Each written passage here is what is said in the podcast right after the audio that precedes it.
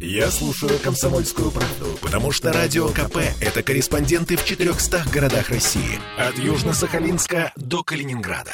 Я слушаю «Радио КП» и тебе рекомендую.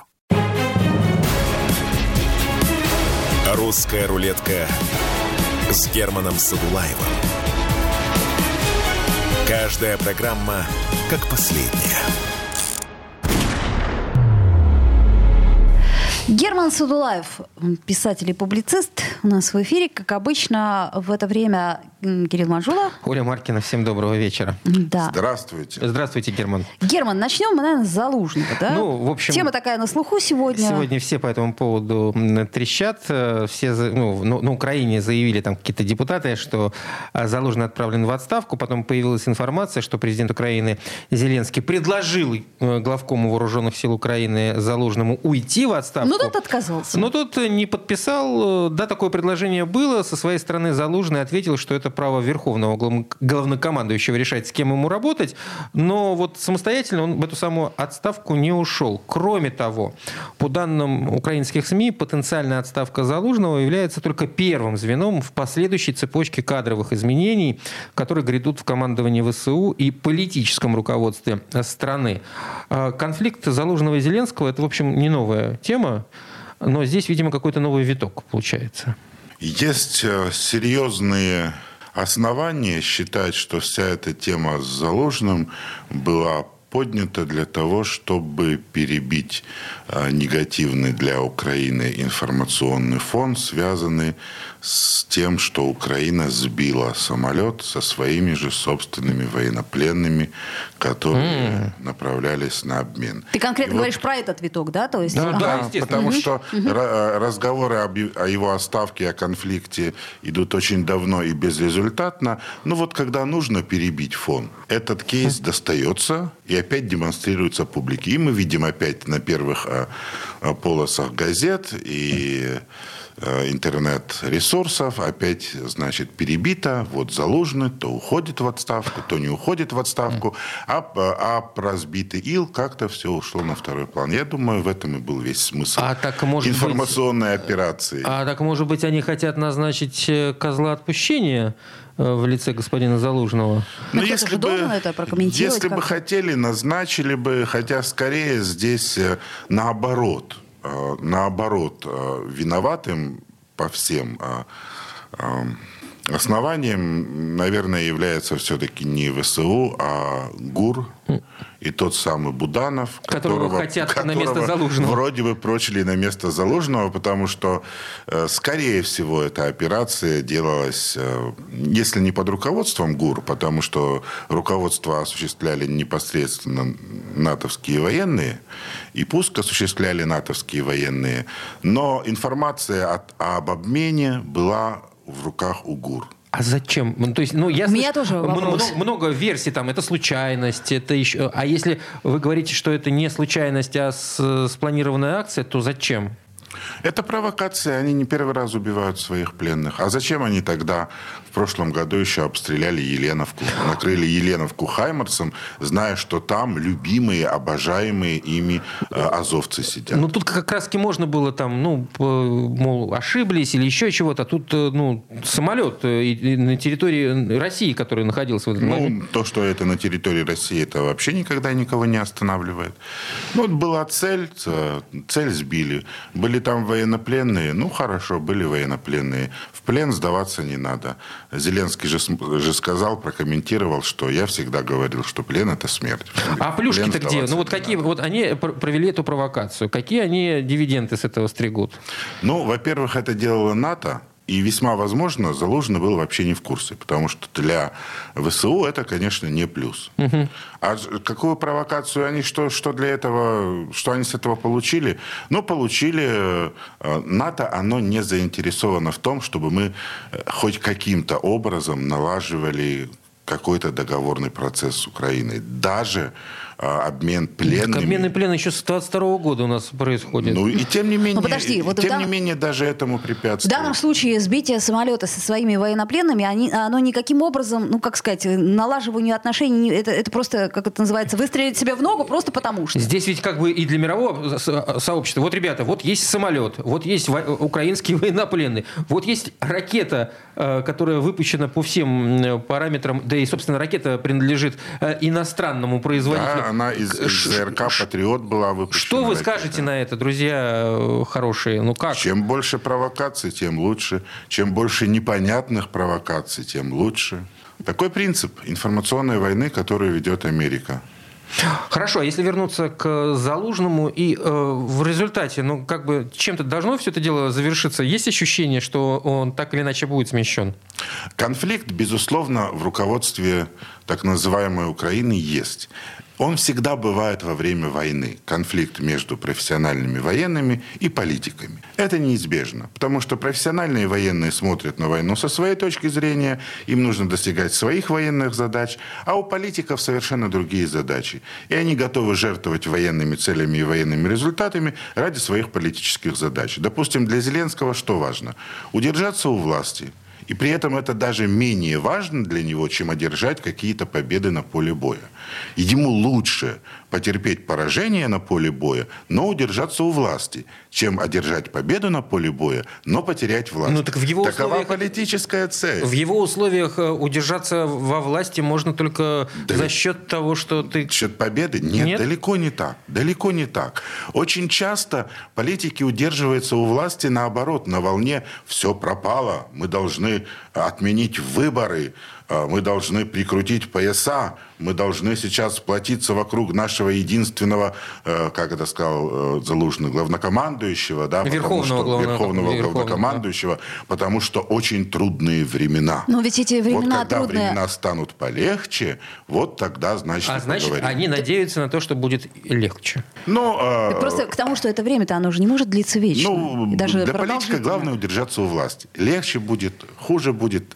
Там Для него- разберемся. там разберемся, да. Наоборот, военная победа, одержанная военными, она повышает э, в обществе авторитет военных, а не политиков. Как неудивительно. Ну, почему не Да, удивительно? Вполне и- себе и- удивительно. И после э, политический рейтинг, именно политический рейтинг военных после военных побед растет. Мы можем вспомнить э, маршала Жукова. Да. Например, я, кстати, тоже об этом и, подумала. да. и они становятся реальными конкурентами действующим политикам, особенно если не отменять выборы. А вот наоборот, когда военные поражения происходят, их можно списать на военное руководство, а самим оставаться у власти. Поэтому э, это еще далеко не факт, что Зеленский э, хочет именно военных побед в данном конкретном случае. Конечно, в общем и целом он, конечно, хочет победить Россию и весь мир и забрать территории до 91 года. И еще там он Кубань, э, Кубань хотел еще. Да, да, да, он э, э, какой-то закон Да, там но подписал по этому мечты, поводу. мечты под кокаином могут человека посещать очень разные. Но в данном конкретном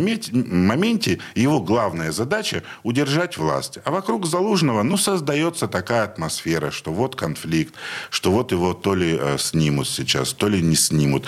Из Залужного сейчас делают хромую утку. Потому что, ну вот как военным подчиняться своему начальнику, когда э, постоянно висит в воздухе вопрос, что не сегодня-завтра его заменят другим.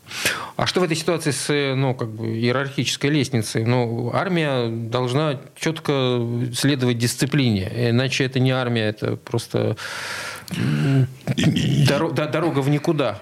Я думаю, э, в украинской армии есть сейчас проблемы с иерархией, потому что, э, вы совершенно правильно сказали, в армии должен соблюдаться принцип единоначалия. Должен быть один командир, один начальник у каждого подразделения, у каждого соединения и у всей армии в целом. А сейчас мы видим, что с одной стороны есть э, Залужный и его Лесенко, его иерархия командиров. С другой стороны, есть политики, Зеленский, который непосредственно иногда хочет руководить операциями или отдает указания, допустим, Бахмут удерживать любой ценой. Это наша, как он, крепость? как Ну, что-то по- да, да, по-украински они говорили. Не получилось, но все равно вот указания они, они давали. И есть еще третья иерархия. Буданов. Нет, так называемые военные советники НАТО, угу. которые зачастую вовсе не советники, а реальные командиры на поле боя. И как вот это все вместе сочетать?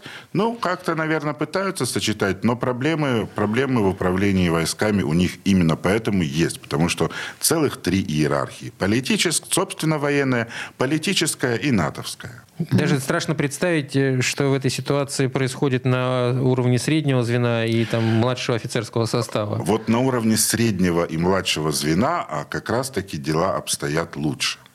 Они очень берегут свой младший и средний командный состав. Э, ротные а, командные пункты располагаются, как правило, не ближе 5-10 километров от э, передовой. Угу. Они э, гонят на убой рядовых, мобилизуют новых и гонят, гонят, гонят, убивают. А вот среднее офицерское звено они сохраняют. И вот на этом звене и держится а, пока оборона Украины, потому что это тактическое звено, и они, а, и они выдерживают. В стратегическом плане мы видим, что у них никаких подвижек нет, потому что стратегический план зависит от верховного руководства, которое у них в лице клоуна Зеленского, натовских консультантов, которые в последнее время ни одной войны не выиграли нигде, и Залужного, а, чей военный талант сильно переоценен. Но вот на среднем звене там у них все хорошо, и, к сожалению, лучше, чем у нас. Потому что, э, может быть, это, конечно, и хорошо говорит о нас, да, с какой-то mm точки зрения, с точки зрения характера, мужества и так далее. Но я знаю, что у нас э, комбаты ведут людей на штурмы. Комбаты. Но у нас и, э, и погибают. Как, как сказать, и погибают. только мобилизованных не посылают на первую линию. Давайте сделаем паузу, вернемся буквально через две минуты. Русская рулетка с Германом Садулаевым. Чтобы не было мучительно больно за бесцельно прожитые годы, слушай «Комсомольскую правду». Я слушаю Радио КП и тебе рекомендую. «Русская рулетка» с Германом Садулаевым. Каждая программа как последняя. Вновь возвращаемся в эфир. Герман Сутулаев, писатель и публицист. Кирилл Манжула. Оля Маркина. А, о Японии давайте поговорим. Все-таки о Японии решила поговорить. Все-таки о Японии. С, с одного края на другой край. Да, ну, тем более... Курильские э, острова. Дали, дали нам повод в Японии поговорить о Японии, уж простите. Премьер-министр Японии Фумия Касида вновь сообщил о намерении вдруг ни с того ни с сего, урегулировать территориальные споры с Россией и заключить даже мирный договор. При этом господин Кассида заявил о продолжении расширения санкционных мер против Москвы. А, у них раздвоение личности как и, так? или они что, на что они надеются? Или такое для внутреннего пользования информация? Всегда, когда мы говорим о Японии, мы должны понимать, что Япония оккупированная страна. В Японии находятся военные базы э, Соединенных, Соединенных Штатов. Штатов Америки. Япония не имеет никакой самостоятельной внешней политики и не может иметь по определению это субъект подчинения североамериканских Соединенных Штатов. Поэтому вот что-то они сказали, будут заключать мирный договор, не будут претендовать на эти острова. Нет, к этому вообще ни к чему нельзя относиться а мы серьезно. Не, не утрируем. Ну да, действительно, военные базы Соединенных Штатов там присутствуют со времен окончания Второй мировой войны. Да, действительно, есть влияние очень жесткое, но не во всех же вопросах э, японское правительство не самостоятельно. Конечно, не во всех. Я думаю, японское правительство вполне самостоятельно в вопросах своей внутренней политики, экономики и так угу. далее. Но вопросы внешней политики жестко курируются Соединенными Штатами. Ну, в таком случае... Э, вот, К чему эти разговоры? Смысл о... сейчас выскакивать как Более 70 чертов... лет не вспоминали? Точнее, не, не, не 70. Там э, очень сильно раз... были большие не, разговоры, разговоры да, до, у нас, до, до, до конфликта переговоры на Украине. ведутся, ведутся Нет, там с были... середины прошлого века. У нас не... не было заключено мирного соглашения. Но там были очень серьезные подвижки в несколько лет тому назад в этих переговорах при другом премьер-министре Японии. Ну так они на мирный договор хотят выйти в каком случае? В том случае, если мы все-таки отдадим им острова? Там э, главное, главное камень преткновения это, конечно, э, острова Курильские, безусловно. Японцы настаивают на том, чтобы мы передавали им Ну, о чем тогда разговор вообще? Тут... И, это разговор беспредметный. Острова мы не отдадим. Если они с этим связывают заключение мирного договора, то мирного договора не будет. Мы не отдадим свои острова. Они просто ну, продолжают свой э, дипломатический трек. Дело в том, что э, есть такая ну, дипломатическая практика, да, что ты постоянно ведешь какой-то трек угу. и продолжаешь заявлять свои претензии, не имея вообще никаких шансов на их удовлетворение. Но ты ведешь этот трек. И потом, когда нечто случается, допустим, то государство, к которому ты обращаешься, ослабевает, либо меняется ситуация, либо то государство вообще разваливается, да, то ты просто оккупируешь эти территории и говоришь, а мы всегда в этом треке были, мы всегда говорили, что это наше. Да? То есть тут расчет только на то, что вот Россия распадется, Россия проиграет, и тогда они оккупируют Курилы, сказав, а вот у нас всегда был такой трек, мы всегда считали, мы всегда считали угу. их своими. Это дипломатическая такая штучка, она может длиться даже не десятилетиями, она иногда длится веками. Но я думаю, что здесь Японии вообще ничего не светит. Мы не развалимся, и Курилы они не получат. Ну, вот ведут свой трек. Ну, окей, хорошо. Мы тоже ведем свой трек. Интересно, если э, вернуться к началу вот э, того, что вы говорили, о не э, самостоятельности политики внешней со стороны Японии, то подобные заявления премьер-министра ну, явно санкционированные Э, второй стороной, да, Соединенными Штатами. Зачем, спрашиваешь, э, американцам-то зачем это? Американцы создают э, некоторое напряжение. Некоторое напряжение, как бы давая показывая путь ложного выхода, вот типа отдайте Курилы, и мы замиримся, и все такое, да. Вот. Но на самом деле просто создают какое-то очередное напряжение, очередную провокацию.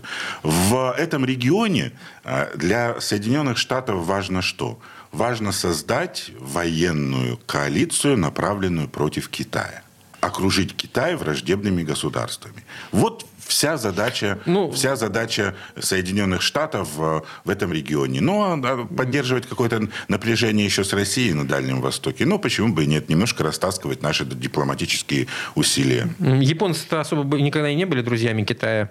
Нынешние вот, японцы. Вот это использовать и создать еще какие-то полосы союзных США государств, которые смогут они так думают, угу. смогут противостоять Китаю. Вот это и главная политическая, внешнеполитическая задача в регионе. Тут даже интересно предположить, если бы и не было ну, каких-то споров насчет там, тех же Курильских островов, и некое государство, Япония, предлагает мирный договор э, Российской Федерации, при этом накладывает на Российскую Федерацию санкции и говорит, давайте подпишем мирный договор. Это что за бред? Да, у них постоянная шизофрения.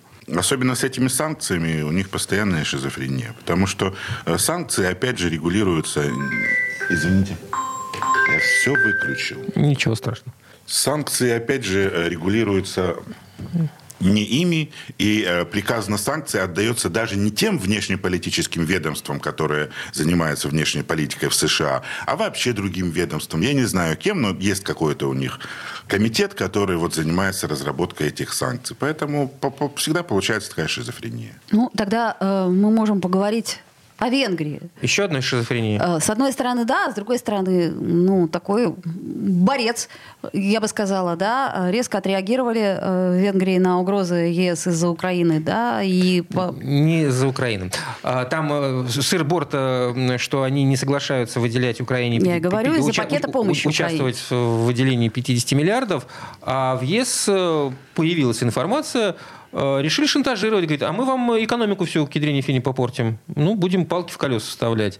А 1 февраля они собираются вновь э, вот по этому поводу, по поводу вопроса о выделении 50 миллиардов Украине. А, ну что, Венгрия сломается, как вам кажется, или пойдут на компромисс некий? Я не могу сейчас отвечать за Венгрию. Возможно, что их додавят. Потому что у Евросоюза есть серьезные экономические рычаги влияния. И что можно было бы сделать в этой связи? Надо бы интегрировать Венгрию в наше экономическое пространство. Ну, это же нереально. Они, во-первых, в ну, Европейском Союзе, во-вторых, они в НАТО. Ну, вот начать делать шаги в эту сторону. Для того, чтобы э, Венгрия перестала быть настолько зависима от Евросоюза. Потому что сейчас она действительно зависима. И сейчас они действительно могут ее задавить экономически. Поэтому я не знаю, насколько хватит решения решимости Орбана, чтобы противостоять вот этому э, людоедскому тренду Евросоюза на, на, на убийство русских. Не знаю. Пока, пока держится, но не знаю, насколько его хватит. У него же есть собственные экономические проблемы. Нужно кормить и занимать собственное население. Поэтому ну, нам нужно разваливать Евросоюз изнутри. Но зачем нам это надо? Ну, чтобы ликвидировать врага, конкурента, и чтобы поиметь самим вкусные сладкие куски. А у нас всегда. есть э, для этого силы, которыми мы можем э, это сделать? Конечно, есть. Как, как, какого рода силы? У нас есть газ, у нас есть нефть, у нас есть огромный растущий потребительский рынок, которые э, они сами для себя закрыли. Ну, так ну и... дурачки, закрыли для ну, себя Они его. отказались от газа. Ну, они отказались, от, от, нефти. от газа, от нефти. И они, по сути дела, с этими санкциями отказались от нашего рынка. Окей, хорошо, но они живут ведь, они ведь не... Э, да, но и мы живем. Ну, ну, они, да, они, нет, я к тому, что э, это не разрушило Евросоюз. Вот, это не разрушило Евросоюз. Но Евросоюз сам изнутри, внутри себя, на себя начинает накладывать санкции. Как вот на эту же Венгрию. Они сказали, мы сделаем вот это, это, это и это для вас. Тогда можно Венгрии э, предоставить альтернативу, что вас там давят, а здесь приглашаем вас, так сказать, к взаимовыгодному Ну, тогда, как минимум, Венгрии придется выйти из Евросоюза. Ну, вот я и говорю, это и называется разваливать Евросоюз изнутри. Причем это произойдет не то, что мы специально это делаем, ну, просто само собой. Евросоюз уже перестал быть настолько э, привлекательной и классной организацией, как когда в нее э, вошли, допустим, прибалтийские страны. Да? Вот когда Прибалтика входила, да, это был такой рывок, скачок. Почему же перестала? Вон Молдавия хочет, Украина хочет. Ну, хочет, а что она получит?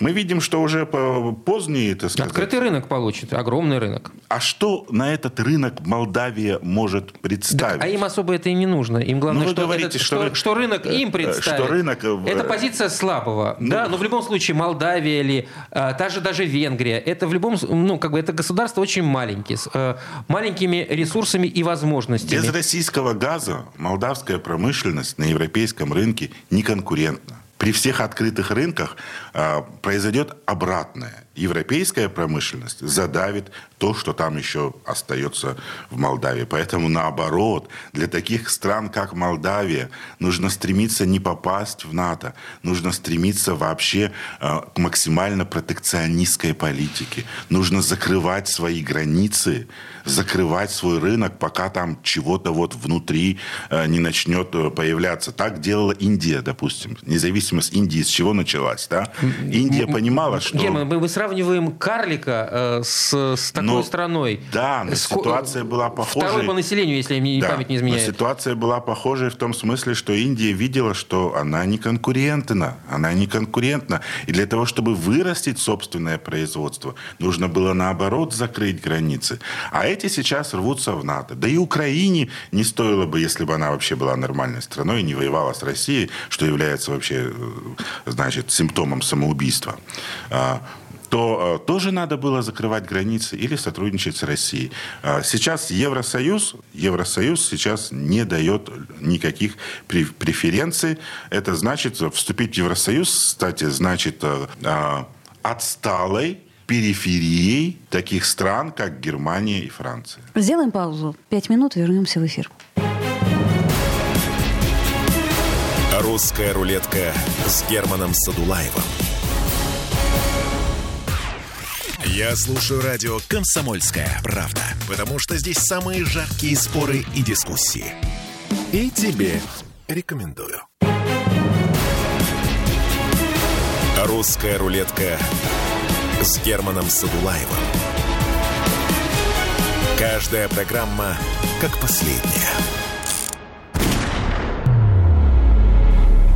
Вновь возвращаемся в эфир. Еще об одной не очень большой стране. Предлагаем двух. поговорить. Да, в данном случае о двух Ну, странах. одна совсем маленькая, другая в два раза примерно больше. Э, Пашинян предложил Баку подписать пакт о ненападении, пока, мол, затягивается подписание мирного договора и все прочее, прочее. А с другой стороны, со стороны Азербайджана наблюдается явно нежелание вообще брать на себя какие-либо обязательства в виде мирного договора.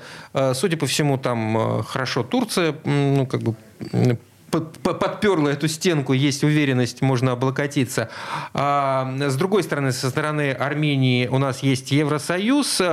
Россия. Вот каких-то серьезных подвижек в этом плане все равно не наблюдается. Но мы ведь не должны уходить с Южного Кавказа. Мы должны по-прежнему э, активно там участвовать. А вот если мы а, абстрагируемся от всего этого, рано или поздно нас вытолк- вытолкают. И вытолкают прежде всего турки. Я с вами согласен. Уходить с Южного Кавказа мы не должны.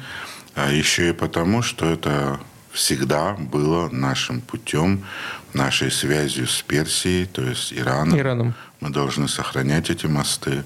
Потом у нас очень большие планы на, транскас... на транскаспийское сотрудничество. Мы должны сохранять какое-то свое присутствие вообще по всем берегам Каспийского моря. Он, оно обещает стать очень важным э, транспортным путем. И вообще исторически, конечно, это зона наших интересов. А Армению выталкивают, нас выталкивают из Армении, Армению э, толкают в объятия, в объятия Америки и якобы Евросоюза, но э, мы видим, что ни Америка, ни Евросоюз никак не помогли Армении в ее противостоянии с А в этой ситуации стоит Ту- Турция, со стороны на все это дело наблюдает и ждет, пока Ждет? яблоко Да. упадет им в ладошках. Даже дерево не надо трясти. Да, Турция заявляет сейчас... во- Ну, у Турции давно вот эти пантюркистские э, настроения. И причем э, я всегда говорил, что Эрдогану нужно определиться вообще, что он лидер пантюркистского мира или он э, лидер всемирного исламского халифата. Потому что тут либо э, трусы надень, либо крестик сними. Потому что исламский халифат, он изначально не этничен, потому что э, национализм в исламе это харам. Ты, ты- ты имеешь в виду Великий Туран, это идея Да, Великого есть Турана, которая С одной объединит... стороны, он хочет объединить Великий Туран, Ну, вот все то, тюркские по- народы, по- а с Да, другой да, да. стороны, он э, хочет выступать защитником исламских ценностей во всем мире. Но это, эти две вещи друг с другом не совместны. Тем более, что э, еще есть такая проблема. В Азербайджане распространена другая версия ислама. э, Шиизм. А в Турции суннизм. Поэтому с религией там не совсем все хорошо получается у них. Но э, Эрдоган э, все-таки очень стремится э, оказывать свое большое влияние Он не только на Кавказ, на Южный Кавказ, он на, на нашу Среднюю Азию пытается как-то воздействовать, э, какие-то ко- контакты наводить, строить свой великий Туран. Однако проблема в том, что у Турции все очень плохо внутри самой себя с экономикой. А Есть такое впечатление, что своими внешнеполитическими претензиями Эрдоган отвлекает внимание своего населения от того, что экономику ему не удалось наладить. А, Турецкая лира подвержена жуткая инфляция, очень большой жутчайшая. инфляции, соответственно, люди не имеют уверенности в будущем, теряют работу, разоряются бизнесы. Ну вот он сплачивает народ вот таким пафосом, зато мы вот наследники Османской империи, будем на весь мир. За счет будем этого, по-моему, он и выиграл выборы. За счет этого он и выиграл выборы, духа, потому что да. в экономике ему было нечего предъявить своему народу. Поэтому, опять же, у политиков политические цели. Политическая цель политиков, главное, остаться у власти. И его внешнеполитический трек подчинен этой цели. Просто самому сохранить власть. Слушай, чуть-чуть вернемся а, к Турции. Вот мы так и не поняли, вдруг у тебя есть какая-то мысль по этому поводу. Что же в итоге выторговала Турция за вступление Швеции в НАТО? Ведь они же очень много чего хотели. И как-то это все вот сейчас непрозрачно. Да, я, я, я полагаю, что это непрозрачно, и мы, мы этого просто не знаем, возможно, не узнаем. Может быть, знает тот, кому надо знать об этом, но я тоже не увидел. Я тоже не увидел, что получила Турция, и мне кажется, что вообще ничего не получила, просто на нее надавили. Прогнули. Прогнули, да. Так, судя по всему, и Венгрию тоже прогнут, ведь Венгрия еще не подписала. Ну, Венгрия это... Я вот, просто- вот поэтому времени. я не совсем уверен, что Арбан выстоит. Его тоже могут прогнуть. Возвращаясь к Армении, все-таки какова наша-то позиция по отношению Ар- к Армении? Орбан, что не выстоит. Да. Да. Я, э, вот э, получается, что мы ну, говорили сегодня с э, армянским журналистом, и он говорит, в общем-то, обвиняя так э, тонко Россию в том, что Россия это не помогает, что у нее нет ах времени, Да- ах нету сил, ах нет того, потому что она занята конфликтом на Украине. Это можно понять. Но все-таки какова наша позиция? Неужели мы не понимаем, что ситуация может сложиться катастрофическая? Наша позиция в том, что мы хотим мира в регионе. Нам не нужен там а, военный конфликт. Ты имеешь в виду Азербайджан в частности, да, как стратегически важный партнер? Нам, нам не нужны военные конфликты ни, Ни с кем. э, ни с кем. И нам не нужно, чтобы по периметру нашей страны тоже были военные конфликты. Это очень нужно э, Соединенным Штатам, они создают кольцо напряженности вокруг нас. Но нам, наоборот, не нужно. У нас цели другие. У нас цели развития экономического, мирной экспансии. Так а что удержит э, господина Алиева от ну, разжигания подобных конфликтов в противостоянии с Арменией, если он не хочет мирный договор подписывать? А ничего не удержит. Он пока не достигнет всех своих целей, он будет решать их военным путем. Ничего не удержит. Армения сейчас находится в очень опасной позиции. Что делать России? Ну, базу свою мы там сохраняем. Да, это уже хорошо. Пока. Пока. Пока сохраняем. Это, это, уже, это уже хорошо, но проблема теперь в том, что эта база находится на территории, контролируемой Азербайджан. Азербайджан. Азербайджаном. И теперь Азербайджан будет решать, сохранять ли, Вот эту, я об этом говорю, да. сохранять ли эту базу, сохранять ли эту базу или нет. Сами мы пока не уходим, и это очень правильно. Вмешиваться ли нам военным образом в конфликт? Я сильно сомневаюсь, что это пойдет на пользу кому бы то ни было. А других не путей только- нет? А? Ну, Других здесь путей даже нет? Вот надо использовать другие пути. Экономические, дипломатические, политические пути использовать. Посылать нам туда две дивизии – это не решение вопроса. Иногда Армения говорит, просто пришлите сюда войска и задавите Азербайджан. Сами мы воевать не пойдем, а вот вы пришлите нам сюда пару дивизий. Ну, такое себе решение. Такое себе. Такое себе решение. Получится, что мы обострим э, и без того не очень Получится, да. э, спокойные отношения с Азербайджаном, а Армении мы толком и, не и поможем. это не поможет Нет. Армении помириться с, Азер- с Азербайджаном. Это только расширит конфликт, расширит зону конфликта и обострит конфликт. Так, может Поэтому быть- нужно все остальные пути испробовать, но вот сейчас посылать туда две дивизии или корпус армейский, ну, лично я на свой вот диванный взгляд, ну, не вижу никакого смысла. Может быть, именно по- потому, как э, Азербайджан почувствовал, что э, за Арменией-то больше Россия и не стоит, и позволила себе то, что позволилось. Вот тут даже дело не в том, вмешиваться в военный конфликт или не вмешиваться, а просто не отказываться от э, того, что ты готов в какой-то степени Ну, пока у нас вмешаться. есть АДКБ, пока. Россия, Россия а, а, по-прежнему стоит за Арменией. Россия по-прежнему поддерживает Армению. Вопросы военного вмешательства в договоре ОДКБ прописаны. А, Поводов для военного вмешательства России не было. А, Пашинян сам признал спорные территории Это факт, да. азербайджанскими. Это Он правда. сам это признал. Поэтому с точки зрения юридической агрессии не было. Нападения на территорию Армении не было. Азербайджан зашел на территории, которые сама Армения признала азербайджанскими. Мы строго по а, пунктам договора ОДКБ действуем. И не надо думать о том, что мы не помогаем Армении военным способом, потому что мы заняты на Украине. Нет, это не так. У нас на Украине, ну, скажем так, от трети до четверти наших вооруженных сил сейчас задействованы.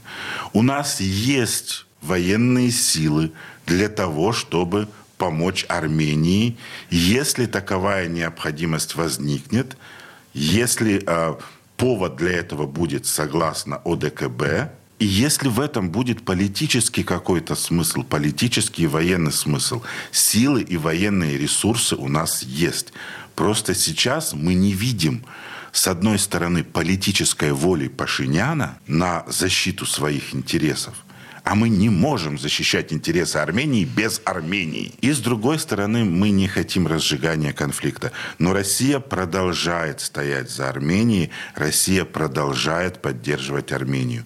Никто в России от Армении не отказывался.